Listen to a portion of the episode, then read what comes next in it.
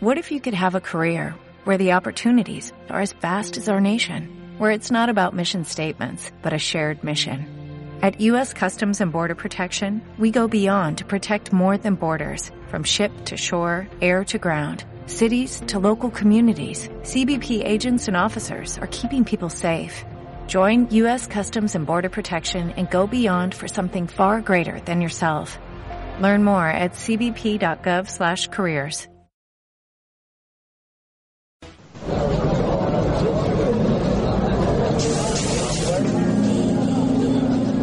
13DMX presenta.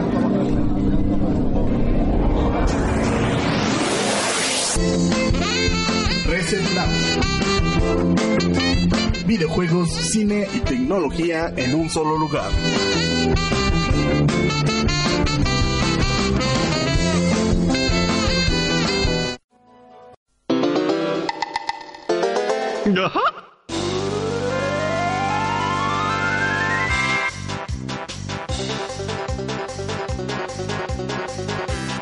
Miércoles de lonchecito, muy buenas noches, es un placer estar con ustedes en otro lonchecito más que, que en esta noche lluviosa y hermosa.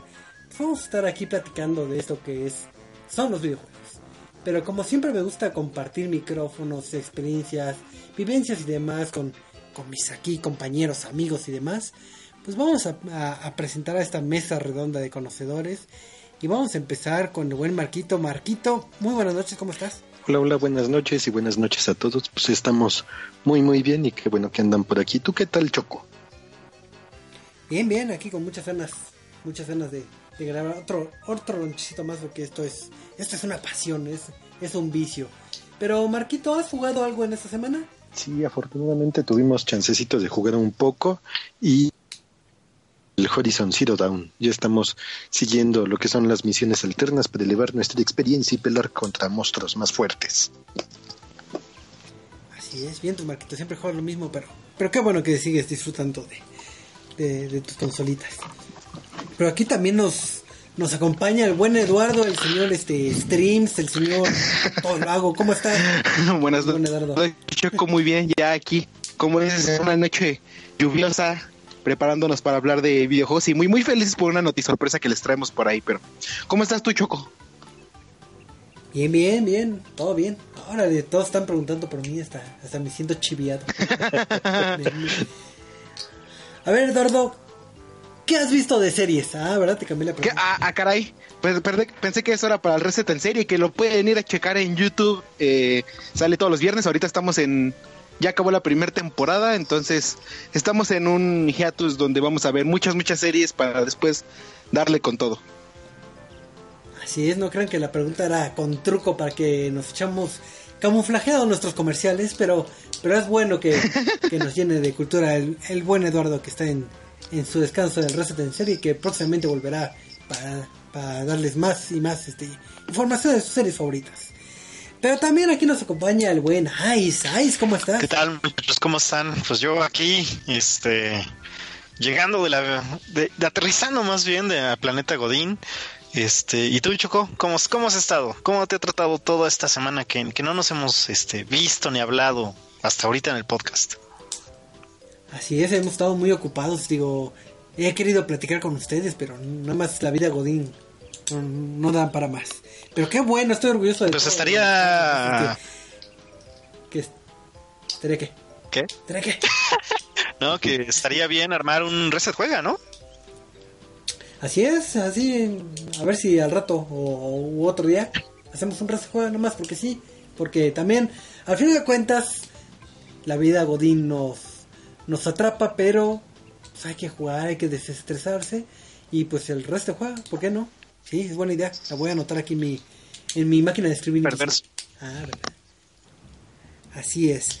Pero, de todas maneras, si quieren jugar con nosotros, si quieren platicar, comentarnos, hacer quejas, sugerencias, pues les recordamos nuestras redes sociales para que se pongan en contacto con nosotros.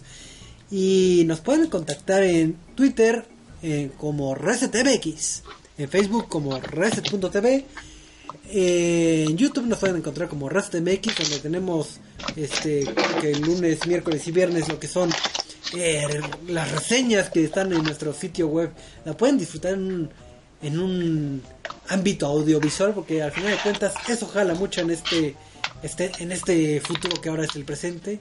Así que dense una vueltecita. Y en el Twitch, que nos va a decir el buen Eduardo. Eduardo, ¿cuál? Eh, nos pueden encontrar en Reset MX Oficial. Así es, entonces, ahí, ahí qué pasa en Twitch, a ver, cuéntanos este Eduardo. ¿Qué pasa de, de qué? Ajá, ¿qué, ¿qué hacemos o por qué lo estamos? Ah, este, hacemos streams. Ahorita estamos haciendo un este replanteamiento de, de horarios y volviendo a acomodar este eh, pues ahora sí que la- las guías de qué vamos a estar jugando y todo eso. Entonces estamos en pausa en Pero pues ahí normalmente nos pueden ver jugando este juegos cooperativos con Omar, como Borderlands, eh, aventarnos juegos completos como estuvimos con Bayonetta, eh, como la serie de Telltale, tal vez regresemos con Minecraft o con este la continuación de este de Guardianes de la Galaxia. No lo sé, no lo sé, estamos ahí volviendo a acomodar el toda nuestra amplia lista de juegos que tenemos por jugar. Así es, porque digo, ustedes pensarán que, que no, pero sí tenemos muchos juegos y es difícil e- elegir este cuál vamos a hablar, cuál vamos a reseñar, cuál vamos a jugar. Así que también los invitamos a que si alguna vez este dicen, oye Eduardo, ¿por qué no juegas este este juego de, de, de ponis? Pues ahí háganle el comentario. Ah, claro, ahí. A jugar. Escríbanos al Twitter de-. Resident Evil, De Reset MX, exacto. sí, ¿no? Y también si quieren jugar con nosotros cuando estemos jugando en multijugador, también escríbanos y ahí los agregamos a las partidas. Así es, pero pues vamos a pasar a lo que es la noche de noticias, eh, porque como todas las semanas hay noticias, no son, digo, viendo el catálogo de noticias que tenemos, hasta parecen que, que no vamos a hablar de todo eh, eh, lo que es este eh, las noticias y vamos a empezar con, con algo de Netflix que seguro Eduardo Eduardo nos va a llenar de, de cultura. Me sacaste de onda por un momento porque me come. Ah, yo sí, eh, pues sí, es cierto, ¿verdad? Eh, pues la semana pasada, como sabrán, la comunidad de videojuegos estuvo muy presente en Netflix porque liberaron la primera temporada de lo que fue la serie de Castlevania. Eh, esta primera temporada compuesta de cuatro capítulos donde veíamos la el comenzar de la historia del, de Belmont y esta ah, fuck, olvidé el nombre de la maga. Este La maga oscura. no, es de Yu-Gi-Oh. de no sé si está en Netflix, pero posiblemente. Este, bueno, de la compañera de Belmont. Y pues fue el, prim- el primer planteamiento, no les quiero spoilear de qué trato, pero pues es básicamente abarca el primer juego de Castlevania, ¿no? Y durante esta semana eh, Netflix confirmó que van a renovar la serie, va a haber una segunda temporada y va a contar además con el doble de capítulos. Esos son ocho capítulos más para ver este la historia de Castlevania en sus demás modalidades. Ya veremos ahí un poco del segundo juego y demás. Entonces, estén al pendientes para ver cuándo llegará esta este anime, serie, no sé cómo llamarle, porque es un poco de los dos, pero ya la esperamos con muchas ansias. Digo, ahora sí, oyendo comentarios de, de los conocedores y, y amantes de esto del- de las series y de los animes, y le fue bastante bien a lo que es esta, esta serie de Castlevania y sí tiene varias referencias a, a lo- al título original, así que no se la pueden perder. Digo, lo único malo es que pues, nada más fueron cuatro, este, eh, Cuatro episodios, pero, pero pues ahora sí que al menos ya está confirmada y pues ya no hay no hay que, ahora sí que hay que esperar y pues sí, denle una checadita que está ya disponible en Netflix. Y, y vamos a saludar a la gente que está en el chat, que, que está Aru MX y el Cenecente legendario o algo así, porque nada más veo mochado el nombre. Pero, pero saludos a todos los que están ahí en el Mixler, porque recuerden que cuando se crean sus usuarios, con mucho gusto les mando saludos. Si no se lo crean, pues, pues nada más es saludo genérico.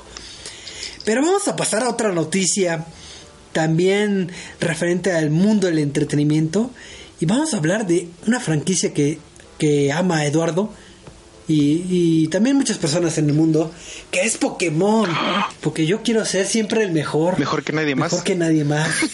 Así es. Y, y pues como sabrán, va a salir una película de Pokémon que es como, vamos a decirle, reboot, porque va a tocar los, los episodios de de lo que es este la Liga Índigo, que es el inicio de Pokémon cuando Ash se encuentra su pequeño eh, Pikachu y empieza su su travesía en esto del mundo Pokémon. ¿Y qué es lo que sucede aquí? Pues todos esperaríamos que este reboot pues, pues nos trajera este visuales nuevos, eh, apelar a la nostalgia de cuando éramos jóvenes y, disfrutamos de estas aventuras al lado de nuestros compañeros que es esta Misty y este Brooke, pero eh, ¿qué demonios? ¿Que no estar Misty? ¿Que no va a estar Brooke? Devuélvame mi dinero. Pues así es. La triste noticia es que Brooke y Misty, que son compañeros este eh, que siempre estuvieron con, con, este Ash Ketchum, pues ya, ya no va a estar en este reboot. Ellos nunca existieron en este mundo paralelo, nunca existieron. Entonces, si empiezan a ver lo que son los artes de del 20 aniversario, me parece que es el 20 de lo que es este Pokémon, pues ni siquiera está este ni Misty ni Brooke y, y en su en su lugar pusieron a dos personajes eh, genéricos intercambiables que ni me acuerdo de los nombres, pero pero pusieron ahora sí que dos personajes que no hemos visto hasta donde yo sé nunca en la serie y ocupando esos lugares tan tan importantes que, que tenían estos personajes. Entonces ni en los pósters ni en todo el reboot va a estar. De hecho, si se acuerdan hay una escena muy este muy llegadora al corazón del inicio de lo que es este eh, Pokémon que es cuando cuando sueltas a un, a un Butterfree, digo, no se spoiler que ya fue hace como 10, 20 años.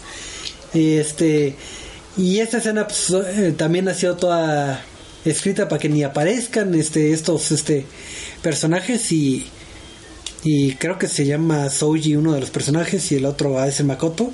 Pero está la, la oficial Jenny y, y todos los personajes clásicos menos estos. No entendemos por qué. Y aparecen en los créditos este de la película, pero no como, como que prestaron su voz o, o van a hacer un cameo, sino nada más como de que agradecemos a estos personajes que han estado en la franquicia. Y, y ya, entonces no sabemos por qué, por qué no está Misty ni Brooke. Pensando, que tantos los queríamos. Pensando que no sé si pudiera ser la película basada eh, así un poco más fielmente a lo que fue el videojuego, pudiera ser, no sé, a lo mejor que sean los líderes de gimnasio y que en este inicio nada más los visita como de pasada.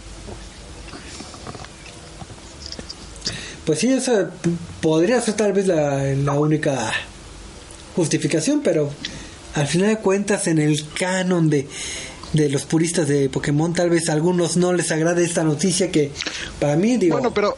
me es indiferente, pero es que teóricamente hay tres canon diferentes. Diferentes. Que es el manga.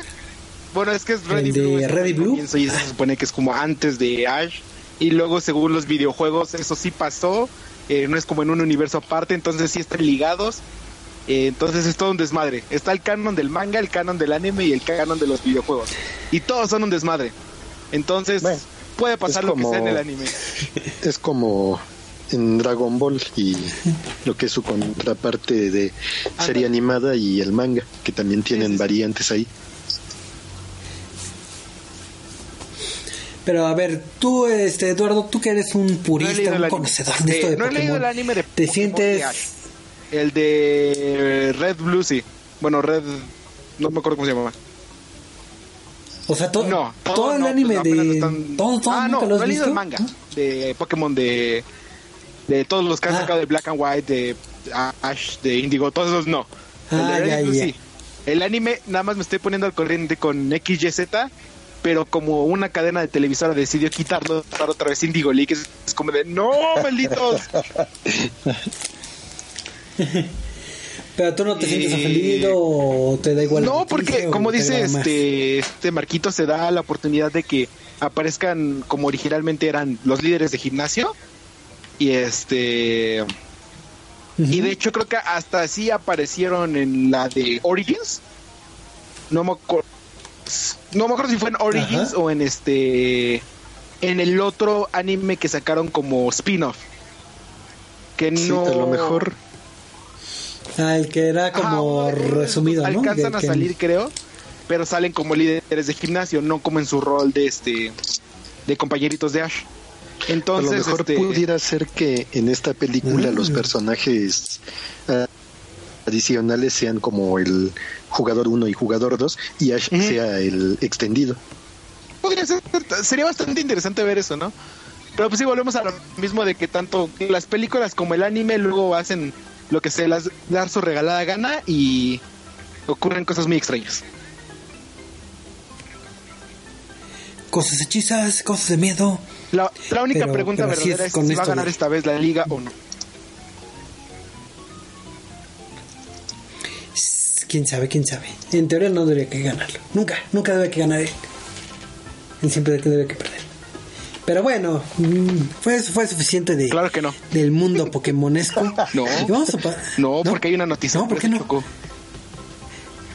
La nota para, A ver, para, ¿cuál seguir- noticia para Es que no la dejar ¿Cuál, Choco cuál? con el, el tema de Pokémon. La noticia sorpresa del día es que este la marca de Build a Bear, esta marca de tiendas que te permite jugar a ser niño y crear tu propio peluche, va a por fin traer después de casi más de medio año de espera, va a traer el peluche de de Charmander con parece Entonces ser es un su pelucharmander. Barum.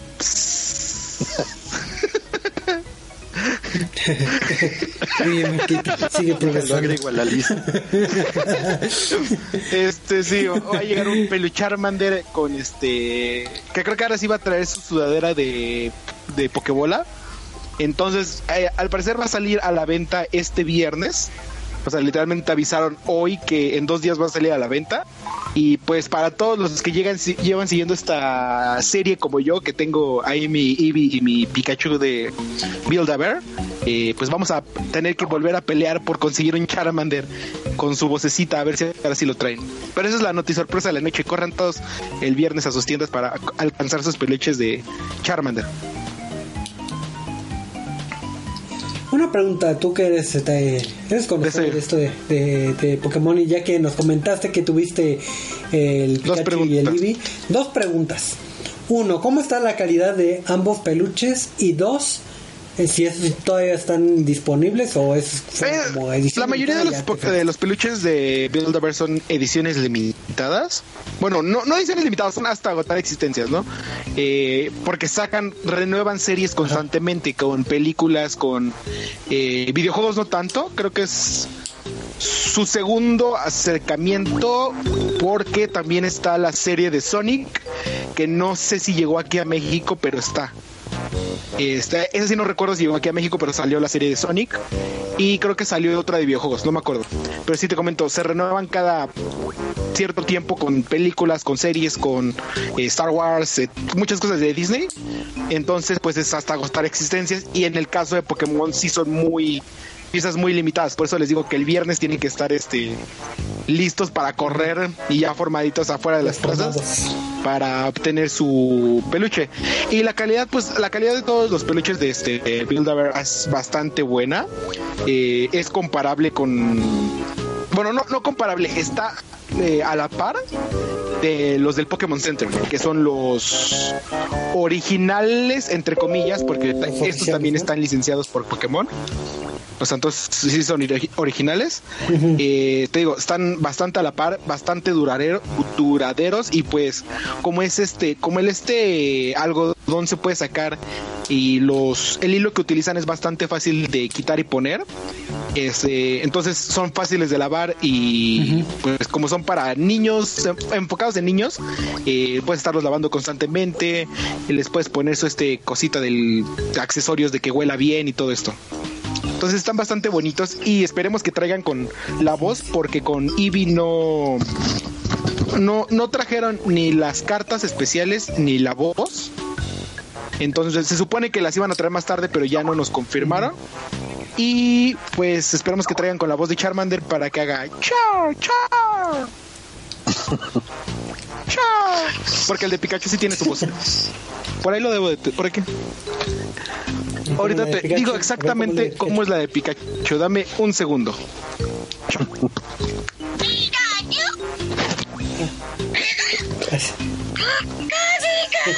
Así de- Ese es tal cual el peluche De no- de no está- Build a ver con el audio que tiene.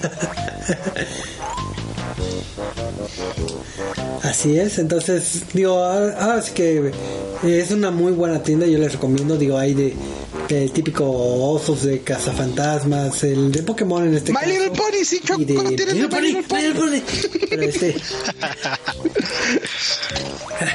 y este... Entonces, pues ahora sí que fórmense y vayan apartando su dinerito para que compren su nuevo Charmander de venta en Build-A-Bear. Y vamos a pasar a lo que es este la siguiente noticia cortesía del buen Marquito. No, pues.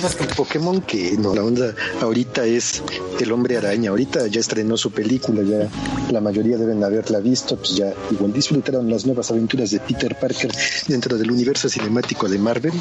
Pero ahora lo que les tengo de noticia es acerca del videojuego. Entonces todos recordarán cómo cerró la el evento de prensa Sony en el E E3 2017. Sí, bastante triste, pero fue con lo que cerró con el hombre araña. Pues bueno, ahora en estos días un fan estuvo platicando con el, la persona que maneja la cuenta de Twitter de Insomniac Games, pues preguntando qué, qué tan grande iba a ser el espacio donde iba a poder columpiarse el hombre araña en este nuevo juego. Y pues resulta que les contestó que iba a ser un mundo incluso más grande que Sunset City en Sunset Overdrive. Y pues sí, van a tener bastante espacio para columpiarse, para perseguir a los malos. Y posiblemente, creo yo, pudiera ser una oportunidad para tener algunas misiones alternas extendidas, algo así como lo que vimos en el de Batman Arkham, pero pues ya aquí equiparándolo al hombre araña. Digo, en, en el caso hay que recordar que, que es desarrollado por Insomniac y si lo están equiparando con, con lo que es este Sunset Overdrive, el mundo es vasto, vasto, muy, muy este inmenso, entonces le da un nicho de oportunidad a, este trepamuros para que hagan un juego de muy, muy buena calidad, porque yo, yo reitero que Sunset Overdrive es de los eh, de los mejores juegos que puede tener el Xbox One y, y ojalá que en esta versión, vamos a decirlo, versión Spider-Man, eh, repitan todo lo que generó en ámbito del mundo abierto con Sunset Overdrive para traernos un juego ahora sí de superhéroes que, que sí Pues sí, sea este, ya habíamos, entonces ya habíamos disfrutado pues sí, el Batman un- Arkham Knight Ajá. y pues ahora es oportunidad con el hombre araña. Es la oportunidad grande de Sony para tener un juego exclusivo de estas capacidades. Así es, entonces sí, pinta bastante bien. La verdad pinta muy bien este este título, entonces pues ahora sí que hay que seguir esperando de más noticias para que sepamos eh, qué tan qué tan bueno o malo puede ser este título. Pero ya para ir cerrando, Pues sí, y otra ¿tienes noticia sorpresa noticia con otro universo cinemático eh, todo- aplicado a los videojuegos. Y pues este se trata de Star Wars Battlefront 2 y es acerca de que pues ya en poco tiempo vamos a poder entrarle a la beta abierta. Y este juego va a tener su beta disponible a partir del 4 de octubre para PlayStation 4, Xbox One, Origin para PC y Origin para PC. Ajá. Pues entonces va a tener varios modos de juego en los que podemos entrarle a las batallas intergalácticas. Una que se llama Asalto Intergaláctico que es de 20 contra 20 en algo que se llama Teen City. Y pues ya se podrán unir a los soldados de la República y a los droides para una pelea que se llevará a cabo en las calles de, que rodean el palacio. Un palacio de. Mm, No sabemos de cuál, a lo mejor es de aquí de, del Distrito Federal. Luego también va a tener este su opción para jugar con naves de asalto.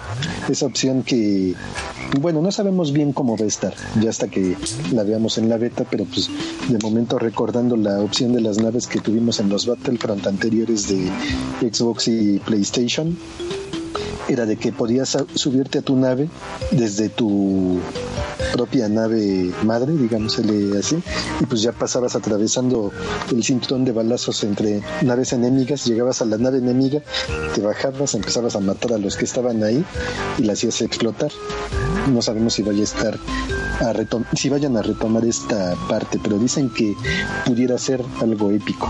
Y pues igual Además de todo eso, va a haber contenido adicional para quien haga su preventa. Y esta va a ser una de estas cosas adicionales, va a ser una tarjeta de Yoda, una, una Mastercard, no, una, no, no la Mastercard de Yoda. No sabemos cuánto le pagaban ahí en la en el Palacio de los Jedi. Es más, ni siquiera han revelado este cuánto cómo salía su nómina de él, a pesar de que pues ya está todo lo ley de transparencia y eso, pero bueno, es una tarjeta especial de, de sable de luz épico. Y pues esta la van a poder tener disponible hasta el 9 de octubre. A ver, eh, aquí en este grupo hay conocedores de Star Wars. Choco, no, no, no, a ver, espérame, Choco. Vamos a volver a empezar con los problemas. No empieces, no empieces. Va- vamos a sí ver, existen a ver. los Jedi grises, güey. No, no, no, ya empezamos con problemas. No, no, no. ¿Qué ibas a preguntar, Choco? Ahora ya son tres. Tengo tres dudas. Uno, ¿ustedes, Claro que ¿ustedes por están esperando sí. este título? La verdad es que sí. Yo lo veo como un Battlefront 2 Ok. remasterizado. sí, No sé los demás. Mm, yo, bueno, quién sabe, habría que ver la campaña, pero la verdad es de que Ah, bueno, es que la campaña ofrece bastante. eh. Es que ofrece bastante a nivel videojuego, pero como yo sí soy de los puritanos de, de Star Wars, me causa conflicto existencial que sea canon. Pues es que ya todo es lo, lo- lo malo es de Ya, que ah, ya todo es canon, menos de Ya los cómics, los canon. libros, los juegos anteriores. Exacto. Eh, bueno, a excepción de algunos juegos, porque ya ves que lo que pasó con Knights of the Old Republic se supone que eso ya no es canon, a excepción de Revan. Pero eh, básicamente este Battlefront, que este que va a salir nuevo, yo lo veo como el verdadero Battlefront que debió haber salido hace un par de años. El que, el que salió yo creo que fue como que el super beta test de multiplayer que, que ya vimos que sí funciona. Sí, sí, sí.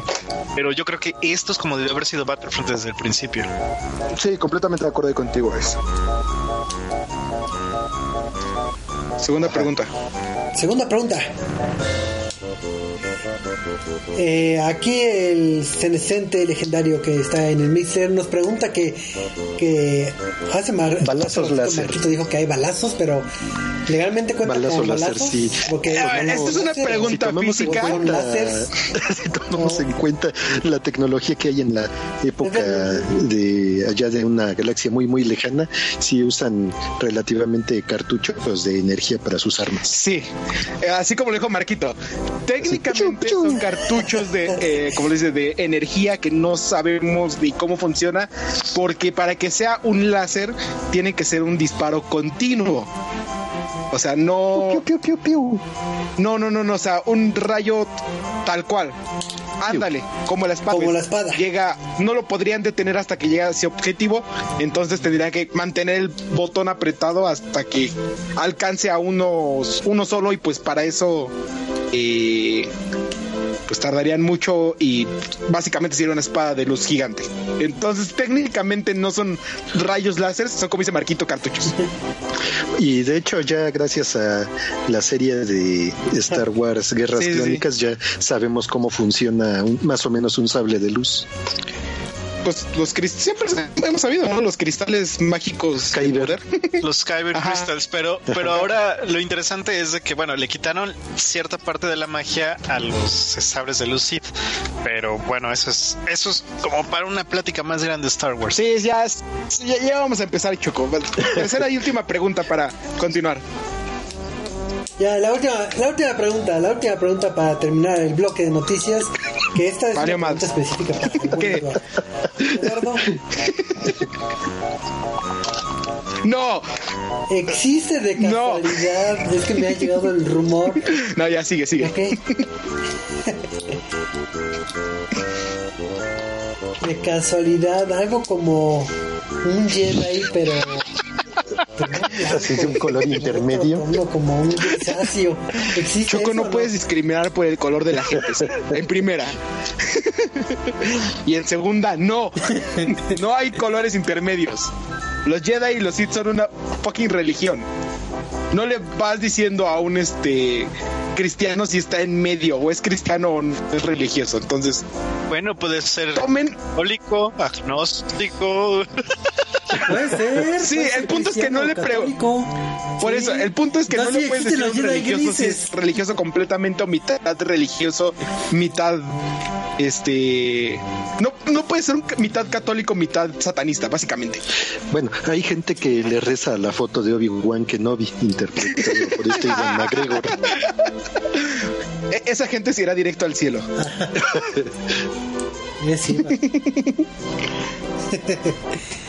Pero pues con estas bonitas noticias de Star Wars nos vamos despidiendo de este bloque de noticias y vamos a empezar lo que es la reseña de la semana que es cortesía del buen Eduardo, que Eduardo se dio en la misión de jugar un título que si no me si no me Dead by Daylight. llama Sí, claro, Choco. Dead by Daylight, si es ese o ándele, que si no si no este si no mal recuerdo es ese título que son de Claro, son cuatro contra uno. o, o me estoy confundiendo ¿Vas bien, Choco? ¿Vas bien? ah ok entonces eh, sí hice mi tarea Eh, eh, hasta aquí llego entonces ¿Qué es Dead by Daylight? Eduardo detállanos qué es Claro que sí, Dead Choco. by Eh, Dead by Daylight es un videojuego desarrollado por Behavior Interactive. Este entra en la categoría de lo que son los survival horror, este género que ha tenido un gran auge con títulos como Dead by Daylight, como títulos como Friday the 13th, este Outlast, todos estos, ¿no? Pero Dead by Daylight se enfoca en el aspecto de que es multijugador completamente. Eh, como lo fue Battlefront 1, por ejemplo, eh, en este juego son cuatro personajes que están intentando sobrevivir eh, y escapar contra un asesino que simplemente los quiere matar por el simple hecho de que están en su casa y ya, casi casi. Este, te digo, el título salió primero en PC el año, a mitades del año pasado, ya casi va a cumplir un año de salir. Y actualmente hace un dos, tres semanas, si no me equivoco, llegó a consolas. Con no sé si están los DLCs completos, creo que le falta el de Michael Myers. eh, y otro DLC por ahí, pero se supone que van a estar a la par. Eh, este título cu- eh, cuesta en PC 20 dólares y hay una edición especial con DLCs y venden diferentes DLCs de, eh, de personajes supervivientes y este y mapas. El videojuego básicamente no, no tiene historia, eh, luego básicamente porque este si se meten un poco en el lore de cada personaje, sí les va a dar un pequeño background de qué es cada asesino, sus habilidades, eh, qué es lo que hace y por qué los está matando. Y en cuanto a los, los sobrevivientes, también te dice un poco de su background, de por qué son sus habilidades. O sea, si hay una chava que es corredora y te dice, no, pues esta chava en la secundaria se dedicaba a hacer gimnasia y a hacer correr en pista y sus habilidades por lo tanto es de que corre silenciosamente, eh, aguanta más corriendo y todo eso, ¿no? Entonces cada personaje tiene como un pequeño background, pero hasta ahí les comento que este título es completamente multijugador. Eh, creo que sí puedes meter bot, no, no, no puedes. no, según yo no, no puedes meter bots.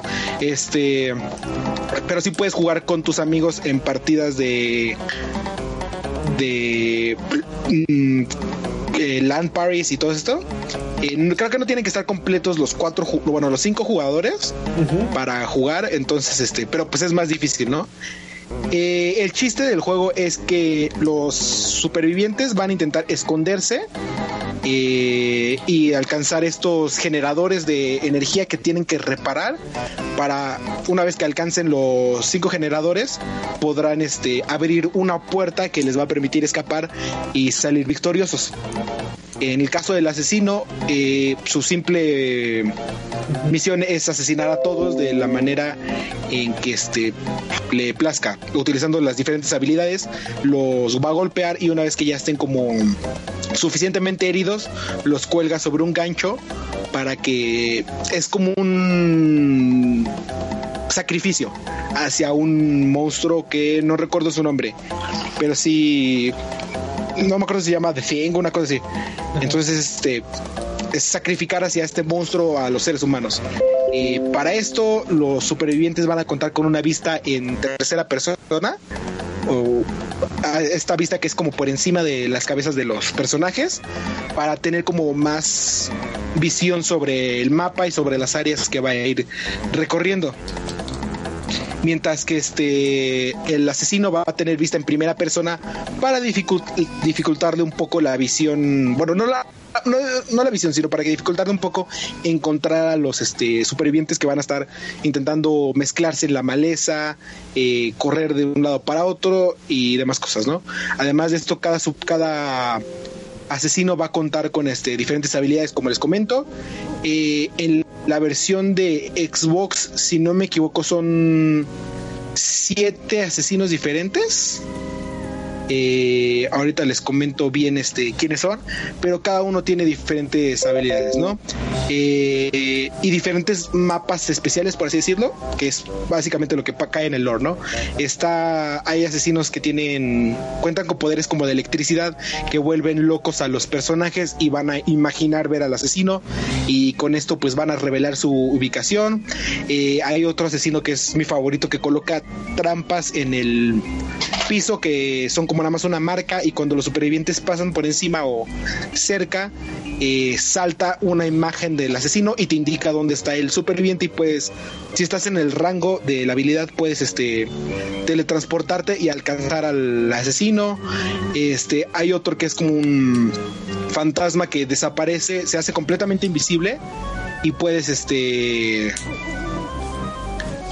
puedes aparecer cuando ya estés cerca de un de una de un superviviente y, bueno, hay muchos más este, asesinos, cada uno con diferentes habilidades. Y en cuanto a los supervivientes, básicamente se reduce a que puedan correr rápido, que curen más rápido o que este, reparen los los generadores más rápido. Son como sus tres habilidades principales. Y el juego, bueno, vamos a comenzar con la música, ¿no? La música en sí es bastante tétrica, eh, llena de de bajos, de sonidos este, profundos y alargados para darle este ambiente de terror y de, siniestro al asunto, ¿no? Eh, aunado a esto es tan es casi necesario que juegues con un con una diadema porque vas a poder escuchar tanto como como del lado del asesino como de los supervivientes vas a poder escuchar los diferentes pasos diferentes este eh, movimientos de todos los personajes si estás cerca de ellos eh, vas a escuchar desde dónde de dónde explota un generador si es que fallan en repararlo. Este puedes voltear a ver rápidamente a dónde está. Eh, hay cuervos en diferentes áreas que si pasas cerca de ellos los ahuyentas y entonces revelan tu área. Entonces es como que un videojuego muy perceptivo del lado auditivo no este es muy perceptivo, entonces tienes que estar como que muy al pendiente de cualquier pequeño sonido. Pues es básicamente una película de terror en la que estás o intentando esconderte o intentando asesinar a alguien. Eh, en el aspecto visual, eh, deja un poco que desear en las consolas. Eh, a veces tiene como un, un pequeño entre caídas de cuadros y pequeño lag input, no tanto lag este de eh, internet, sino es como es apenas perceptible a veces, pero sí daña mucho desde la vista del asesino porque intentas golpear a alguien y da esta caída de cuadros y entonces ya no sabes si lo golpeaste o no y se corta completamente eh, la animación, ¿no? En cuanto a las este los modelos y las diferentes gráficas del del mapa está bien ambientado, eh, bastante técnico el asunto de árboles este, eh, sin hojas, de el piso todo este como entre sucio y como que entre rasgado, eh, casas de madera decayendo y pues diferentes ya dependiendo de cada mapa, porque cada uno tiene una temática diferente, es los props que vas a ver, ¿no? Vas desde estar en un en un hospital de esos mentales que está lleno de camillas, está lleno de televisiones de estas como que de repente pasan estática como en las películas de terror. Eh, también puedes estar en un pantano donde ves la maleza crecer alto, eh, hay un barco a lo lejos que está destruido y adentro hay un generador, todo esto, ¿no? Entonces está bastante bien ambientado, eso sí, pero en el lado gráfico, en modelos, y eso deja un poco de que desear en consolas. ¿Tú tienes dudas? Yo tengo una duda. ¿Tienes dos dudas? Digo, tengo dos dudas. Uno, eh, me comentas que estás en hay escenarios este tanto abiertos como en, en el hospital. Tú como superviviente nada más ahora sí que puedes correr y reparar el generador o también es de que hay, hay una cama Mm. puedo esconder debajo de la cama Hay, no hay closet, O que hay, sí, sí hay closet, closets decir. y estos los puedes utilizar decir. para esconderte, pero básicamente no funciona porque si estás herido, el este, o si acabas de ver al asesino, entras como en, en un estado de pánico en el que empiezas a respirar fuerte y a hacer como pequeños gritos.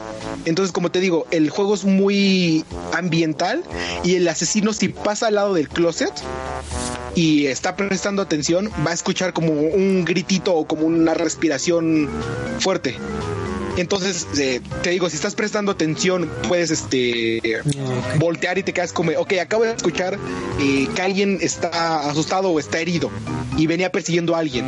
Entonces, este, posiblemente esté en este closet y, por ejemplo, si tienen vida completa, la mayoría de los asesinos tumba de dos golpes a los supervivientes. Eh, el primer golpe los hiere y como que entran en un estado de agitación y el segundo ya los tumba para que los puedas recoger y poner en el gancho. Pero si están de vida completa y los recoges directamente del ah, de estos de estos closets es este casi casi insta kill y ya te los llevas cargando. No no requiere que los golpees dos veces. Entonces es como que una técnica muy arriesgada que muchos prefieren esconderse en la maleza y aprovechar que los supervivientes tienen vista de tercera persona, mientras que el asesino es vista en primera persona, entonces tiene como un ángulo de visión más reducido. Entonces es como que muchas este, variantes que deben de aprovechar tanto los supervivientes como los asesinos. ¿Qué otra pregunta, Choco? Ok.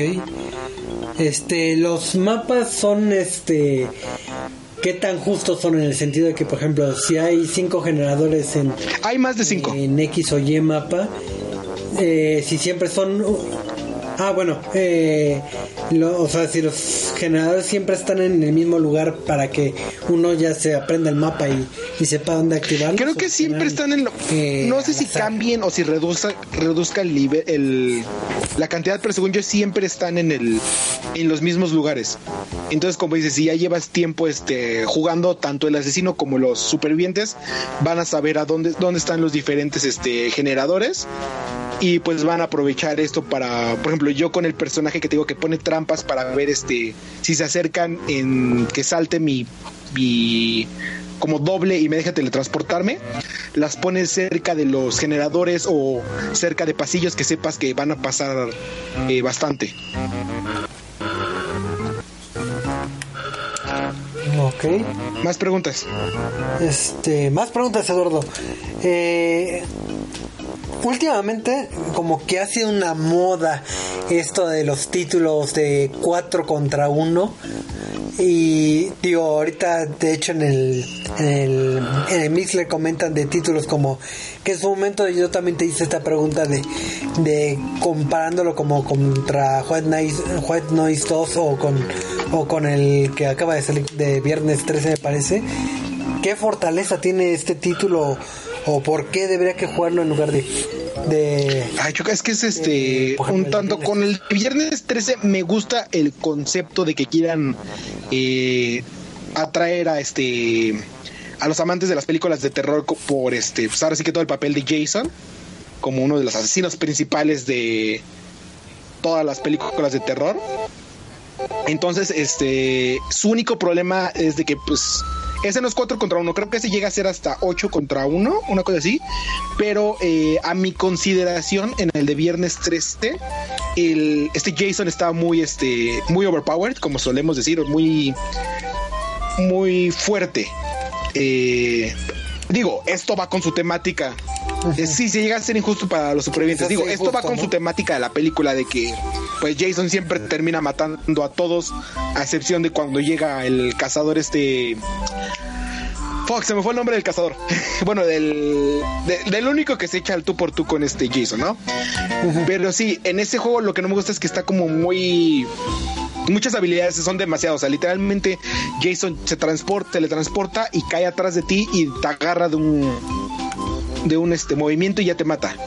Y se puede teletransportar por todo el mapa. Y entonces de dos movimientos ya está con otro asesino, con otro superviviente. Y con otros dos ya está en otro superviviente. Entonces siento que por ese aspecto es como muy injusto el juego. A pesar de que varios me han dicho que no, que sí les gusta como es. Pero pues bueno, ahora sí que ahí es mi este mi, mi humilde opinión. Eh, la temática es buena, como te digo, Jason, pues películas de culto del, del cine de terror. El mayor asesino casi casi. Pero por su parte les comento, Dead by Daylight cuenta con este Michael Myers de Halloween.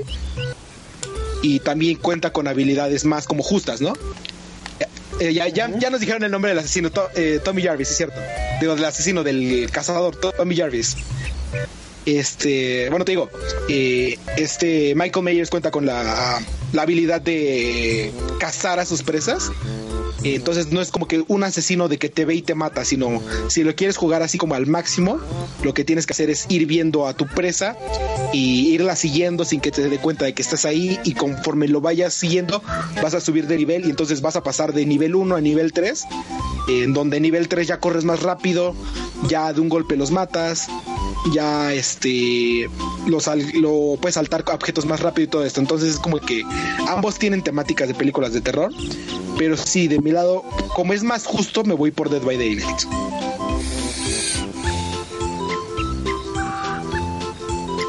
Ok.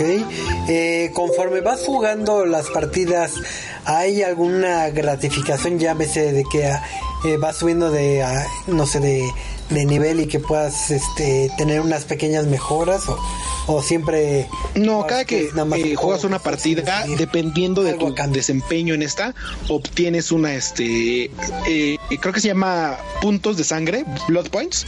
Eh, no sé cómo digan la versión en español, pero en inglés según yo son blood points. Eh, entonces, si por ejemplo, si eres el asesino y logras matar a todos los personajes, vas a estar eh, consiguiendo alrededor de 17 mil puntos de blood points. Eh, cada asesino, este es- es- son puntos en general, pueden ser utilizados tanto como para asesinos como para eh, supervivientes. Y cada asesino y superviviente cuenta con un árbol de habilidades. Eh, entonces, estos árboles de habilidades son completamente aleatorios cada que subes de nivel. Tiene como tres o cuatro ramas o habilidades que te dan este diferentes perks, pero te digo, son completamente aleatorios. Entonces, este pueden ser tanto habilidades este permanentes como habilidades por partida eh, para los asesinos y para los este, supervivientes pueden ser objetos. Entonces, por ejemplo, si subes de nivel, si ya compras todo el árbol de habilidades de un personaje, subes de nivel y en el siguiente nivel, como es aleatorio, te encuentras con que te dieron este una, puedes conseguir una lámpara o puedes conseguir una mejora para la lámpara o es conseguir este este tipo de cosas. El problema es que si pierdes esa lámpara, si mueres durante la partida en la que traes la lámpara, ya pierdes esa lámpara. Entonces es como si hayas desperdiciado esos este puntos. En el caso del asesino tienes como pequeñas tanto mejoras eh, de habilidades permanentes que puedes ir intercambiando de acuerdo a tu modo de juego o como otros este también se llaman hexes creo Eh, no sé cómo digo no sé cómo diga Eh, como, como consumibles por partidas que como te dejan correr más rápido o este o te da preferencia para que aparezcas en un mapa o cosas de este estilo, ¿no? O te da más puntos por una partida. Entonces, tanto como pueden ser consumibles como pueden ser habilidades permanentes, pero es completamente aleatorio cada nivel.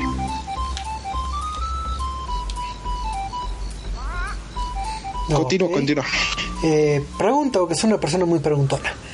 Eh, ¿La única forma de ganar como superviviente es escapando? ¿O hay alguna forma hechiza de de derrotar al enemigo. Así que, No, aquí no, júntale y le pegan aquí no es como en the 13 que puedes llegar, creo que a matar a Jason. Si haces una serie de pasos muy complicada de conseguir a Tommy Jarvis y conseguir el suéter de la mamá y que un personaje femenino se lo ponga y le tienes que tirar la máscara y todo eso, ¿no? Eh, no, aquí la última, la única manera de escapar, de sobrevivir es escapando. Puedes distraer al asesino con una lámpara, como te digo, se la apuntas a la cara y pues lo atontas por unos par de segundos o durante el tiempo de que le apuntes la lámpara para que puedas correr, no va a ver mucho el asesino, pero sí, eh, tienes que, si están los cuatro vivos, tienes que prender los cinco generadores y abrir una de las puertas para que capen todos. Pero si ya escaparon tres y se quedó uno adentro y se cerró la puerta porque se tardó mucho, o se murieron tres y solo hay uno vivo, el que está vivo puede ir inmediatamente y buscar una, tramp- una trampilla, una de estas puertas en el piso, que creo que esa necesita nada más un generador activado o ninguno, no me acuerdo muy bien. Pero con que haya un... Ese solo se activa cuando solo queda uno, un superviviente. Entonces es como de que pues ya estás solo en esta batalla y probablemente mueras, pero te damos la oportunidad de que puedas huir de una manera más fácil si encuentras esta trampa que esa sí es este aleatoria. Esa sí no está siempre en el mismo mapa. Sí aparece aleatorio. Entonces es como que si la encuentras de pura casualidad, de pura chiripa, porque te digo, está en el piso y pues se mete la maleza, se aparecen los este árboles, rocas, entonces es- hay muchas cosas en tu camino para que eh, no la puedas ver de manera tan fácil.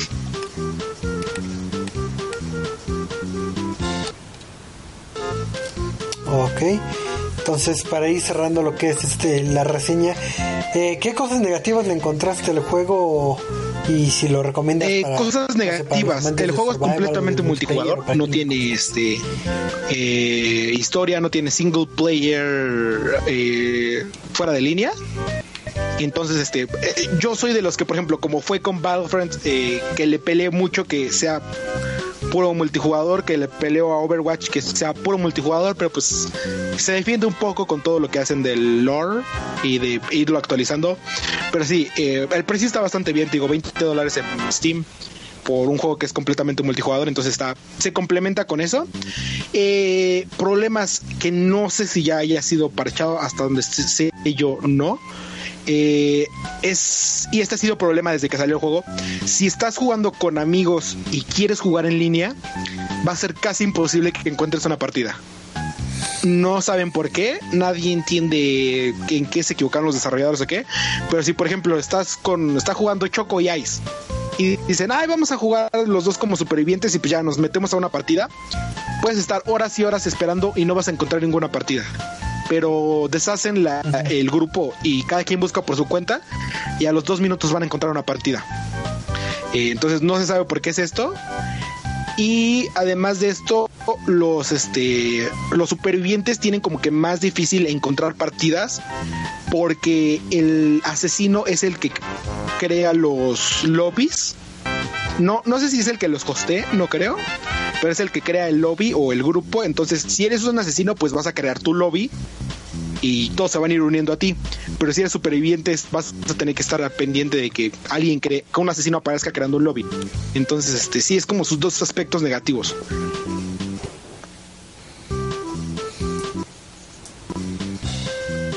Ah, para lo. Ok. Sí, la verdad es Entonces, bastante buen juego. para- este, para los amantes del survival. En su aspecto survival, te digo, es muy ambiental. Eh, tienes que estar pendiente de cada sonidito, eh, tanto como del asesino. Si escuchas una rama quebrándose atrás de ti, pues tienes que voltear rápido a ver si hay alguien detrás de ti. O te digo, estos este, pequeños lloriqueos de los personajes, o pasos rápidos, o si eres el este un superviviente tienes que estar al pendiente de, de todo tu alrededor por esta visión en tercera persona de ver que no se acerque, de ver a por dónde vas a correr. Entonces es bastante bien ambientado eh, en el aspecto tanto auditivo como visual. Y pues sí, las partidas se tornan bastante tensas. Este, de repente cuando ya están, cuando ya todos saben jugar, eh, es bastante tenso porque pues tanto el asesino sabe como dónde vas a estar como tú sabes cómo moverte entonces son bastante buenas partidas para los amantes de los survival horror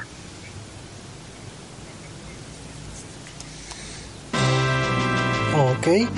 Este, no sé si algunos de aquí del panel de, de, de esto que se llama Lonche tiene. No, no, no, yo creo que más, cerrar ahí, la- bueno, no sé si Marquito que la tenga yo de mi parte, este, cerrarla, le iba a preguntar a, a Eduardo del aspecto gráfico, pero ya habló de él, entonces, este, es una pena que en un juego de, de survival haya este, este tipo de cosas, porque es como que también lo que le da esa emoción, ¿no? Más que nada me acuerdo de Outlast y de Outlast 2, y a pesar de que sea el filtro en verde, el, el gráfico sí te da esa sensación de suspenso. Es una, es una pena que, que en este sea como que modelos ahí medio basicones, ¿no? Como, nos comenta Lalo.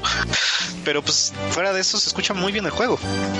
Fíjate que el problema es, bueno, o sea, de que no se vean tan, no estén tan detallados los modelos, no afecta mucho, porque estás más este enfocado en intentar correr e intentar sobrevivir que en estar viendo los modelos. Entonces, como eh, a simple vista se ve bastante bien, pero pues ya una vez que eh, te pones a ver detalladamente, sí ya es como de que, ok, pudieron haber hecho un poco más de trabajo aquí. Ok, ok, ok. Ok.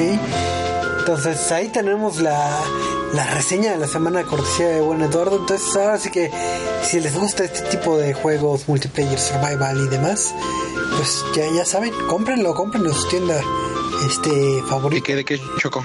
Y pues, muchas gracias Eduardo. Pero... Pero vamos a pasar a lo que es el tema random de la semana. Porque siempre hay algo de qué debatir, de qué platicar, de qué recordar. Y pues en, en esta ocasión eh, pasó un aniversario luctuoso de un- una personalidad que, que si no fuera por él posiblemente ni estaríamos en un podcast de videojuegos y estaríamos en un podcast de no sé de, de libros o de ponis o de otra cosa y pues si no saben de quién estamos hablando eh, estamos hablando del, del señor Satoru Iwata Sí, el día de que ayer. hace dos años, me parece, se acaba de cumplir dos años, ¿no? De, de fallecido, que fue el día de ayer se cumplió el, el aniversario, el 11 de julio. Y pues ahora sí que es buen momento de pues, recordar todo lo que, lo que nos ofreció, el legado que nos dejó.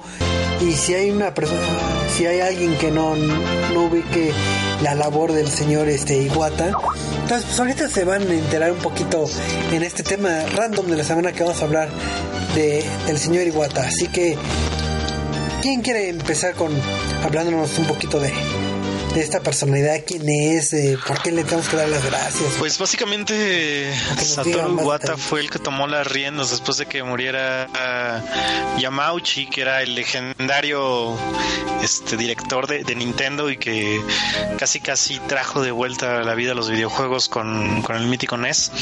Y Satoru Iwata se encargó de, de llevar a, a buen puerto. Para muchos dirán que no, otros dirán que sí.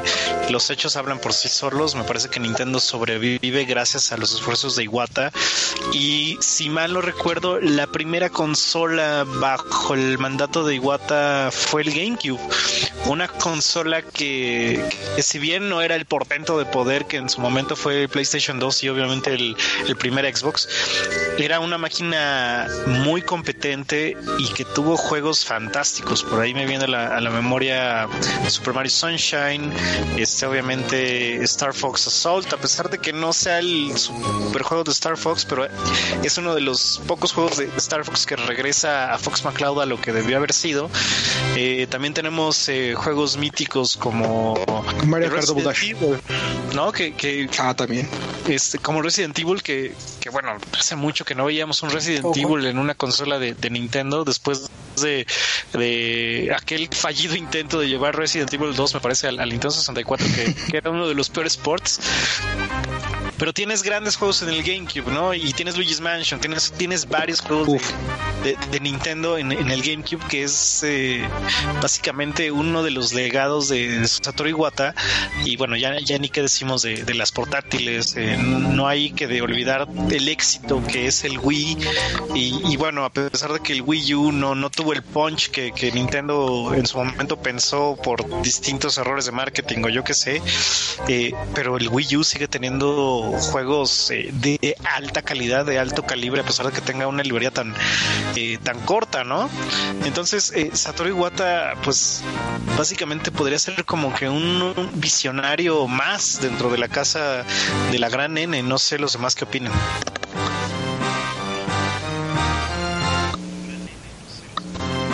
Digo, en el caso de Iwata, digo, allá en Japón como un mini, como un mini Steve Jobs, se de cuenta por lo, por el visionario que tuvo en su momento, porque hay que ser honestos cuando, cuando deja la presidencia este Yamauchi que, que dejan el legado a al señor Iwata que dejan lo que es todo su, su legado familiar a, vamos a decirle, una persona foránea, entre comillas, foráneo, que pues, Iwata había trabajado en, en, todo lo que es el desarrollo de, de, juegos míticos como la serie de Kirby y Airbound.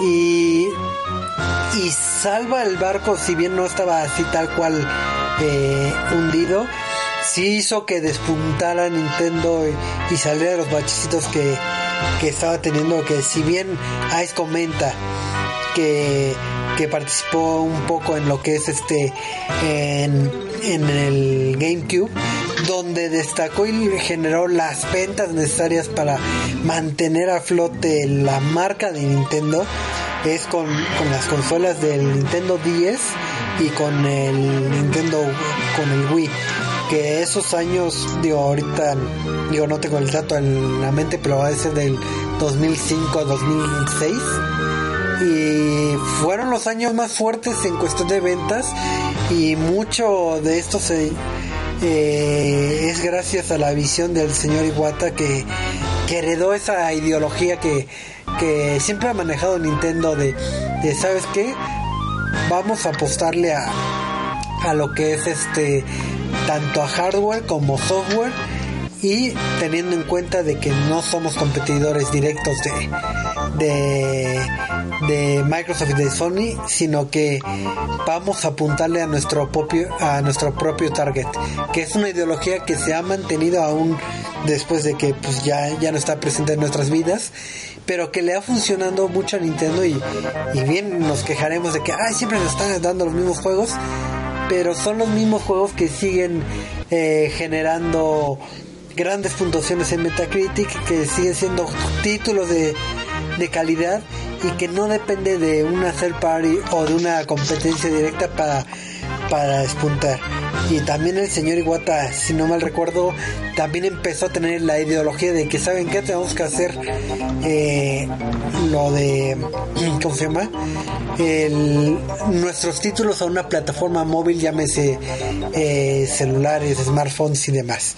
Que si bien no, no ha sido este fructífero, pero sí ha tenido esa visión eh, para atraer eh, salir un poquito del cascarón y de la zona de confort que, que podría estar este Nintendo, porque también él estuvo en todo lo que es el desarrollo de, de en, el caso de Wii, de todo lo que son los periféricos estos que, que tanto jalaron de, de los Wiimotes.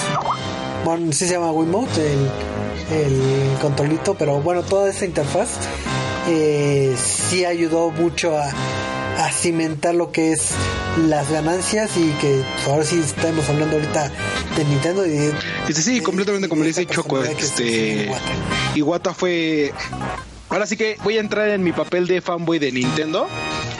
Y este sí Iwata fue un eh, podría llamarse entre salvador de la industria de Nintendo como un este visionario en cuanto a el, el mercado de desarrollo de videojuegos, porque fue el que estuvo a cargo de, bueno, que estuvo detrás de los productos como fue GameCube y Wii que bueno y Wii U también que pues no tuvo tanto éxito pero de la Wii U salió el Nintendo Switch que actualmente está teniendo bastante buenas ventas y pues este él también estuvo detrás de la Nintendo Switch. Eh, eh, te digo, Iwata, hay que decir desde dónde comenzó, ¿no? Eh, comienza en Nintendo trabajando en HAL Laboratories, eh, como ya lo dijo Choco, detrás de Earthbound y Kirby. Y pues ya, después de un año pasa a formar parte de. Empieza como el jefe de división estrategia corporativa en Nintendo.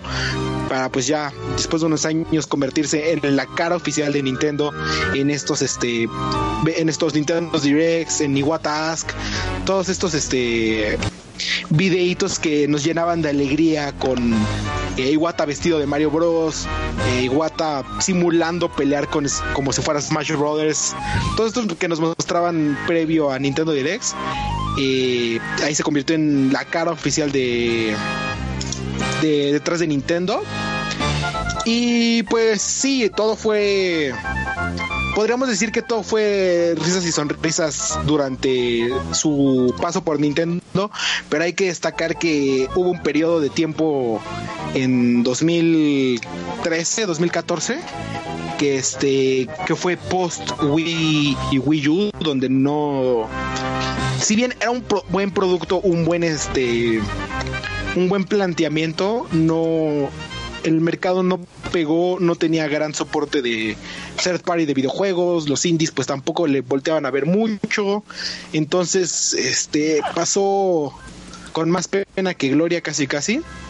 Y esto le trajo, creo que fue la primera vez en 30 años, más de 30 años que Nintendo presentó pérdidas y para una empresa que lleva tanto tiempo generando una cantidad de dinero exorbitales que superaba a las grandes compañías que era Microsoft y Sony eh, que en sus primeros años trabajaron a pérdidas casi casi totales por los productos y que pues apenas están empezando a recuperar este que es algo que pocos pocos ven en Nintendo, ¿no? Que siempre ha trabajado con grandes ganancias.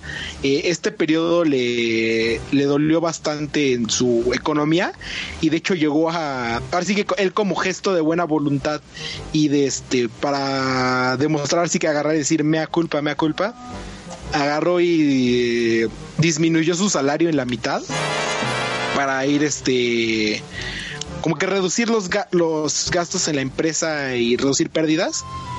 Y ya de ahí fue como lo dice Choco, de que dijo, ¿saben qué? Tenemos que revolucionar la industria y movernos a, la, a los móviles. Y fue cuando crearon DNA, que este, es la marca de videojuegos de móviles de Nintendo.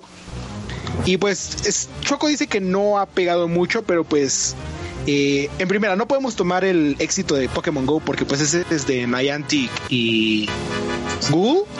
Eh, creo que de Pokémon nada más tienen como el 10-30% de acciones de Nintendo.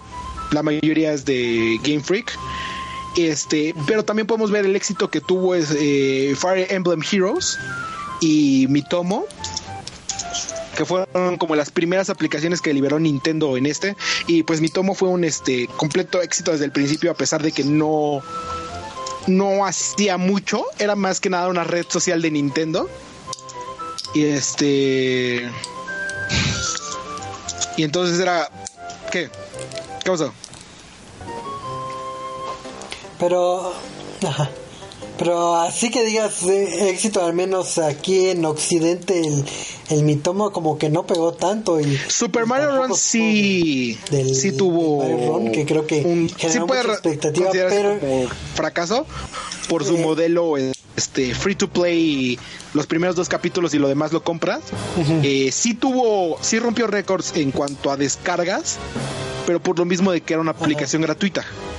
Eh, las descargas creo que tuvo millones, no, no tengo el número completo, pero sí tuvo bastantes millones de descargas y sus este compras se reducían a un millón, a miles, entonces este sí hay fue un fracaso por parte de esta eh, de esta de esta propuesta de móviles, sí, sí, sí.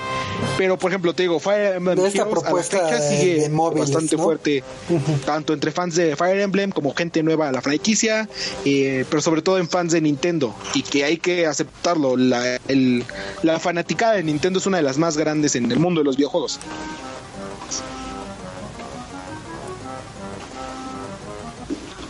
Sí, claro. Eh, digo, ahí nos pasas el dato ese de las ventas que le fue muy mal en el 2014-2015. Sí, sí, sí. Y fíjate, no me acordaba de ese dato de que se había bajado el sueldo hasta ahorita que lo comentaste. eh, ya, ya lo recordé y habla muy bien de, de lo que es este el apoyo a su gente y el apoyo y el, y el amor que tenía a, a lo que es la industria. De hecho, digo, no recuerdo muy bien la frase, pero tenía una frase de que pues es que nada más jugamos para divertirnos y, trabajamos para divertirnos y era también una ideología que le pasaba un poco a, a, a sus empleados y efectivamente sí el 2014 y el 2015 fueron los los peores años este, fiscales de, de Nintendo.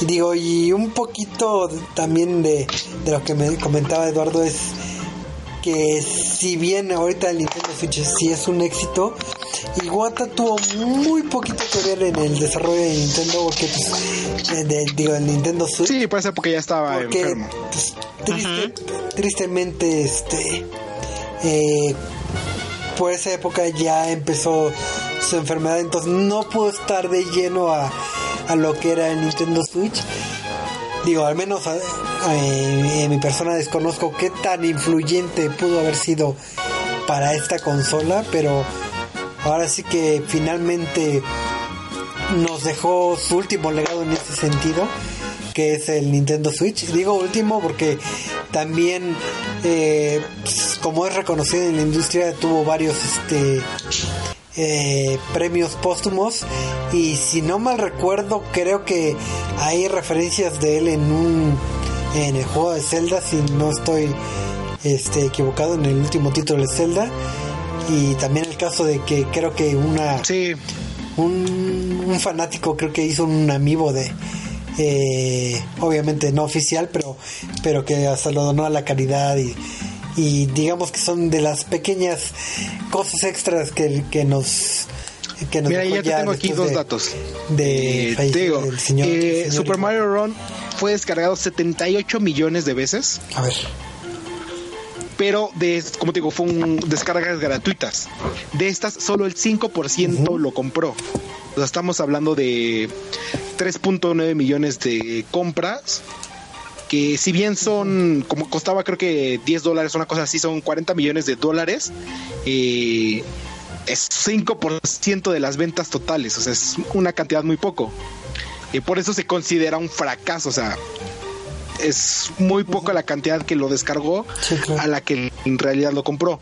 Y en cuanto a lo que dices detrás del Nintendo Switch, eh, Iwata fue la mente literal, eh, en palabras de este Miyamoto, de, detrás de Switch. Según Miyamoto, eh, este Iwata fue el que les dio el, la idea de que fuera una consola eh, eh, portátil que fuera una, por- una portátil, eh, les daba feedbacks, le cambiaban asuntos y todo esto venía de que pues eh, ahora sí que se- Iwata tenía creo que estaba graduado en ingeniería en computación, una cosa así.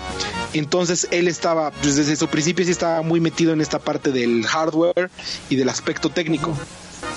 Entonces, este, de acuerdo a la entrevista en la que estuvo Miyamoto, eh, Iwata fue la mente maestra detrás de el Nintendo Switch antes de que pues falleciera.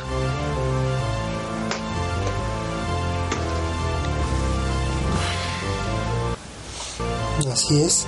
Yo tengo una pregunta a ustedes, este conocedores de videojuegos y ustedes no sé si recuerden por eh, hace, pues, hace dos años este falleció esta persona y yo me acuerdo que cuando nos llegó la noticia bueno o sea cuando anunciaron de que no pues eh, falleció el señor Iwata sí lo resentimos, bueno, en mi caso personal, sí es como de que, ay, como, como si lo conociera casi, casi entre comillas, así de que, ay, esa muerte sí me dolió, no es como cuando, eh, ah, se murió este artista que, que dice, ah, pues qué, qué mala onda, sino que dices, ah, no manches, es- es una parte de la historia de los videojuegos que ya se perdió por, pues ahora sí que por, por cuestiones de salud y lo que tú quieras, pero creo que en el ámbito gaming sí como que, como que sí dolió esa, esa pérdida y, y no, no sucede con, con otros desarrolladores o personalidades este,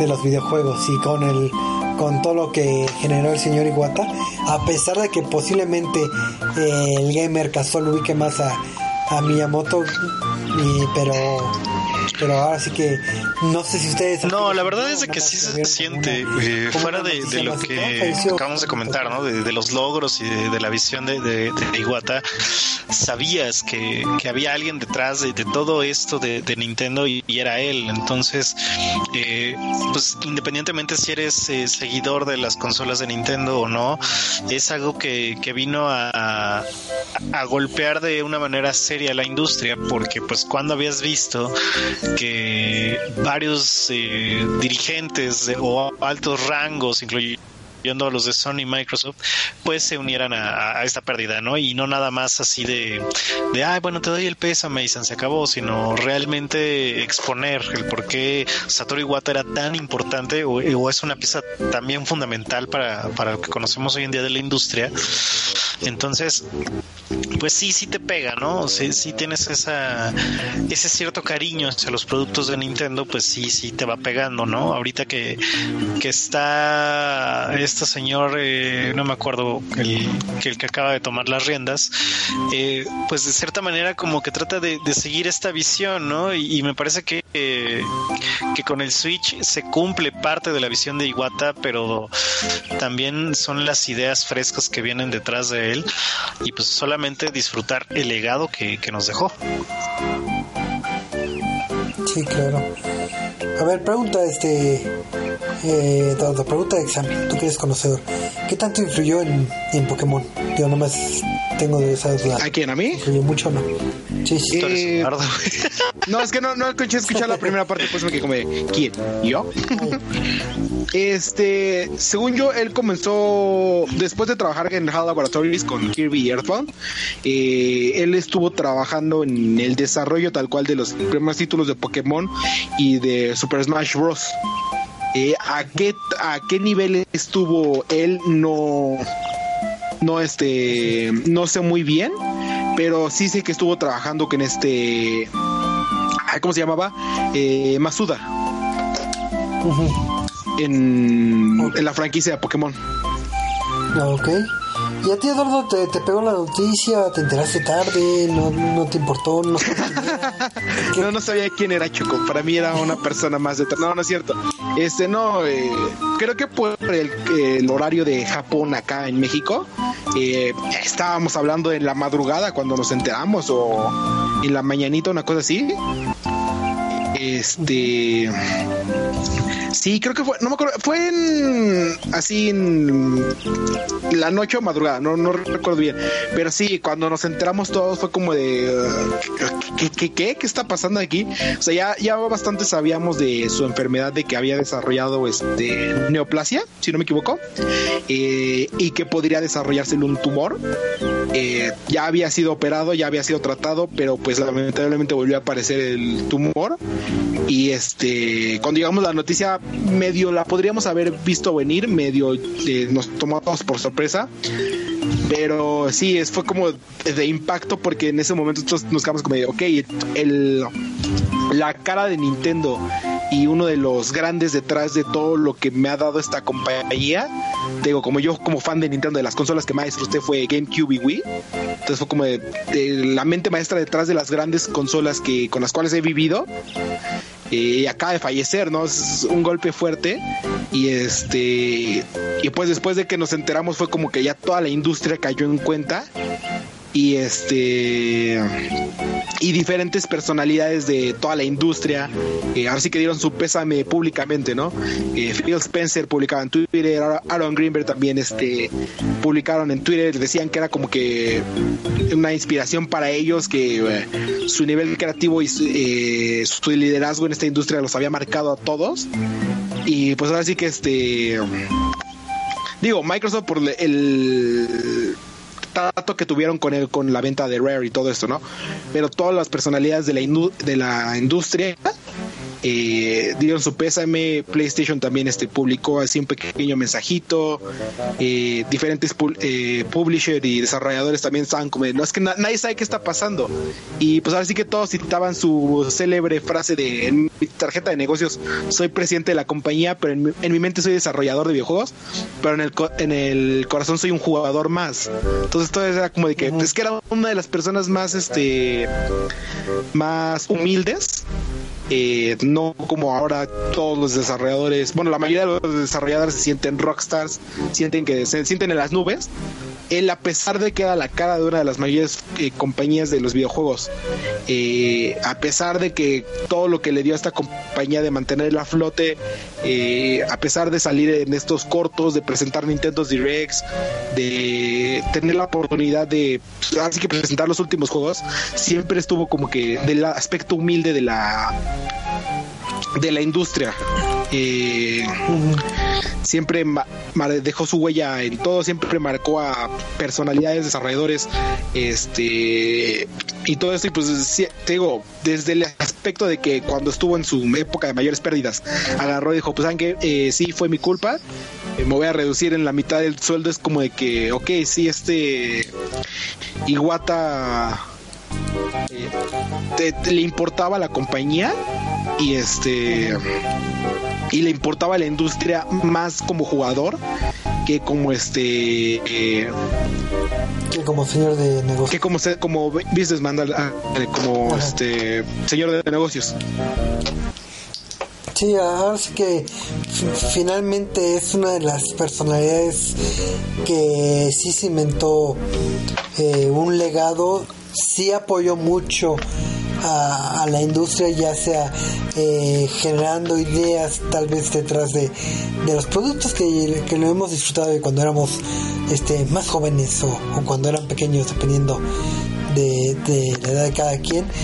Pero al final de cuentas es de, esas eh, pérdidas que nos dolieron y que ahora sí que no podríamos estar más que agradecidos por todo el trabajo que realizó porque pues gracias a él Nintendo sigue existiendo, Nintendo sigue teniendo la calidad que tiene. Y pues ahora sí que pues este tema random fue para recordarlo su labor y para pues, hay, de vez en cuando hay que agradecer a las personas que hacen posible todos estos jueguitos, todos esta pasión que es este, los videojuegos. Y pues ahora sí que él es uno, bueno, él fue uno de los pilares de la industria y ojalá que pues, pase mucho tiempo antes de que caiga otro pilar de gente conocida y pues ahora sí que a seguirle jugando a, su nombre. Así que ahorita acabando el, el prendan sus, sus Wii's, prendan sus 10 para, para festejar, para apoyar desde el corazón al señor Iguata. Sí, sí, sí, una veladora ahí, permanente. Ándale, ándale. Pero pues viendo este los tiempos, pues ya se acabó lo que es eh, este lonchecito, así que vamos a, a los comentarios finales, este anuncios parroquiales y demás. Así que Marquito, comentarios finales y y anuncios parroquiales. Ah, pues igual disfruten sus juegos y pues recuerden al señor Satoru Iwata jugando, como decían, sus juegos más representativos y recuérdenlo siempre. Pues igual muchas gracias por habernos acompañado en este chocolonche. Los esperamos para la próxima semana, misma hora, mismo lugar, misma página. Y pues por lo pronto pueden escucharnos al Trapsan y a mí el próximo martes que vamos a estar un poquito más tarde, bueno, en cuanto al día y la hora, por unos asuntos que estamos resolviendo ahí en cuanto a unas funciones que tenemos pendientes, pero pues ya igual como siempre van a tener el preset cine a tiempo. Martes 10 de la noche, pues nos la próxima semana.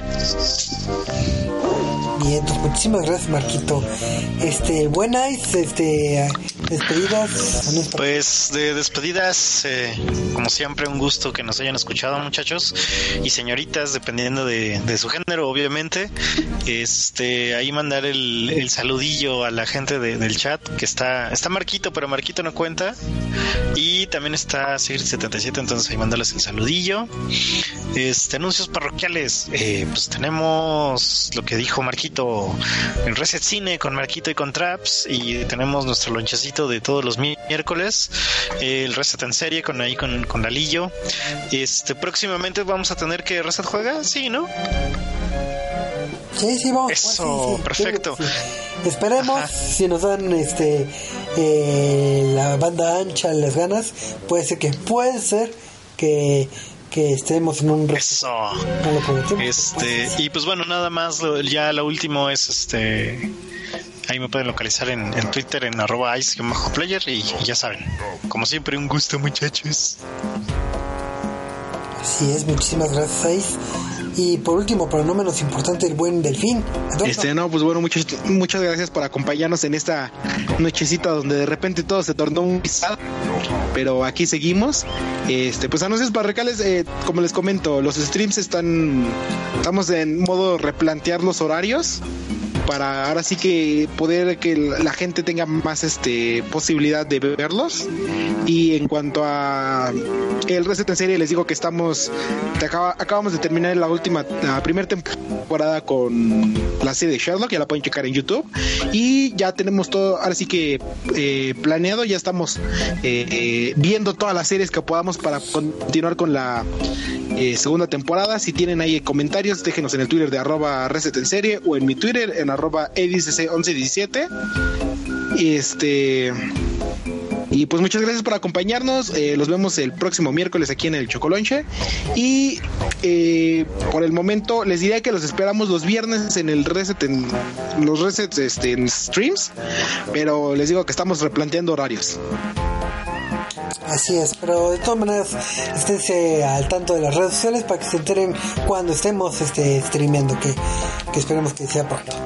Pero pues como toda la vida se acaba, este lonchito ya se acabó. Este lonchito número 261 donde hablamos del señor Iguata, de videojuegos y más. Así que ha sido un gustazo estar con ustedes. Agradecemos a toda la fanaticada que nos oye en el recalentado, en iTunes, en Tuning, en, en Mixer en vivo, o donde sea que nos oigan. Así que muchísimas gracias por todo su apoyo, porque esto lo hacemos con una pasión este gigantesca. Así que nos vemos el próximo miércoles a la misma hora que es hasta las 9, 9 y media hora de México. Así que nos vemos. Hasta la próxima. Adiós. Adiós.